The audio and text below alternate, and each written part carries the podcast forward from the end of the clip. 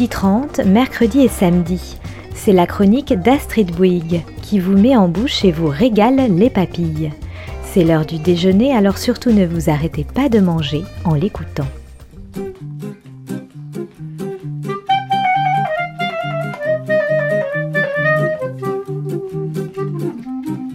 L'art à toutes les sauces. La chronique qui ne retient que la part comestible de la culture.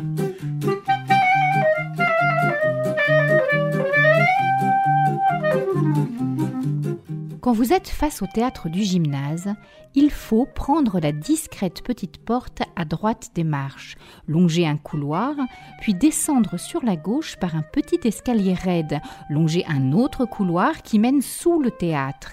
Déjà, les pierres apparentes ont remplacé la peinture sur les murs, le plafond s'est voûté. Oui, tout à fait. Vous êtes en train de descendre à la cave, et c'est bien normal, après tout, puisque vous allez voir une comédie d'origine contrôlée. Le génie du vin, un spectacle interprété par Sylvie Malice et mis en scène par Michel Thibault. Vous avez trouvé la descente raide? Vous n'avez encore rien vu en termes de descente, ou plutôt encore rien goûté. Entre humour franchouillard que le gros berru de San Antonio n'aurait pas renié, tradition de la chanson à boire, esprit cabaret et plus moderne moment de stand-up, le génie du vin est issu d'un assemblage qui en fait un jaja robuste et plutôt corsé. À peine entrée en scène, pimpante dans sa robe rouge qui hésite entre la forme tulipe du verre à Bordeaux et celle plus arrondie du ballon de Bourgogne, Sylvie Malice démarre cul sec sur un jeu de mots énorme. Elle continuera de même pendant tout le spectacle qui est à proprement parler un wine woman show. Non seulement la comédienne y interprète tous les personnages, mais encore parle-t-elle une langue qui, pour être proche de la nôtre, n'est pas tout à fait la nôtre. Une langue émaillée de calembours, trompe-oreilles et autres gouléantes approximations qui ont tout en commun le monde du vin. Sylvie Malice parle vin comme elle respire, et c'est pourquoi on vous a distribué à l'entrée, charmante attention, un petit lexique. Le génie du vin, c'est en gros l'histoire de trois pipettes, Margot, Vouvray et Fleury, qui, après s'être fait pouillifuisser par Saint-Amour, se rattrapent en se faisant sauterne par un certain Bandol, dont le pseudo est Magnum. Non, cette fois-ci, je vous le jure, je n'y suis pour rien.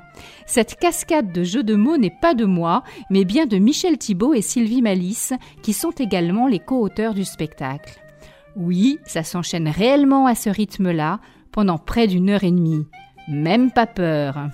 Le spectateur se retrouve alors partagé entre des éclats de rire d'origine incontrôlée et une certaine incrédulité. Non, ils ont quand même pas osé.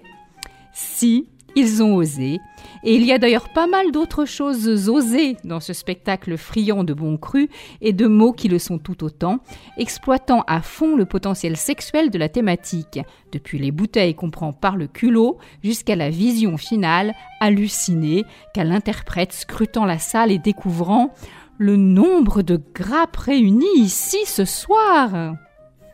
Bourrée d'énergie et débordante de bonne humeur, Sylvie Malice excelle par ailleurs dans l'art de la caricature.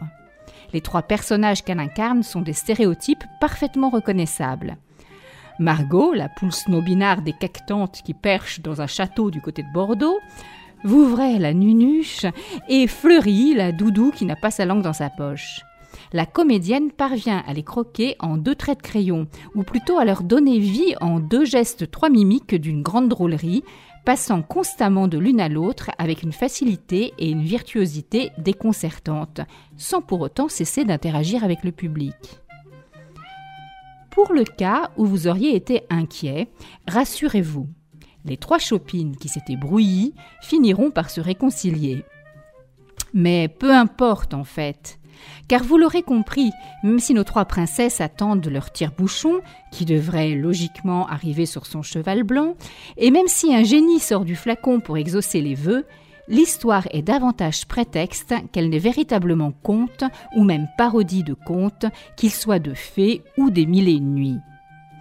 Et c'est la réserve essentielle que j'aurais envie d'émettre. Une réserve avec tout ce vin, ça s'imposait. Le côté prétexte à jeu de mots et à jeu de scène, si pétillant soit-il, l'impression générale de gratuité. Si la langue officielle du spectacle est bien la langue du vin, on parle finalement, et paradoxalement, assez peu de vin dans le génie du vin. Et quand bien même considérerait-on qu'amour et vin sont du même tonneau, on n'aurait rien contre une histoire un peu mieux charpentée. Quant au jeu de mots, si certains forcent le respect, d'autres, c'est inévitable, passent en force, faute peut-être d'un véritable travail d'intégration à la trame du texte, ou faute d'avoir été mis au service d'une histoire solide.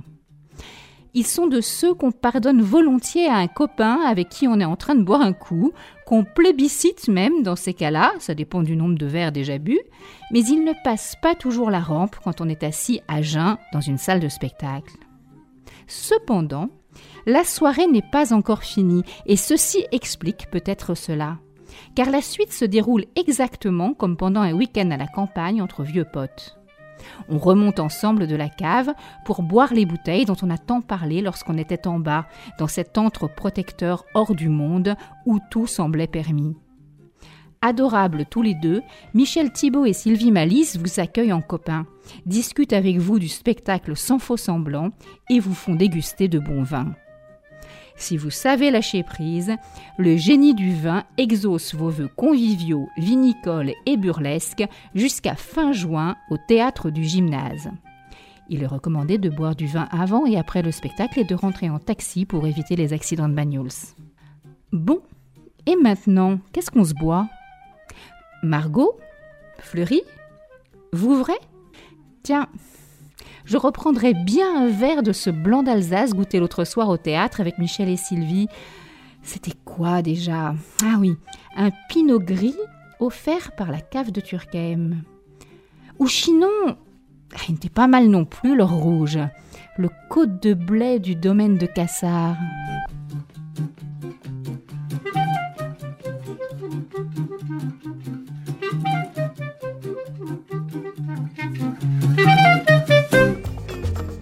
C'était la chronique d'Astrid Bouygues, l'art à toutes les sauces, à retrouver tous les mercredis et samedis à 12h30 et en podcast.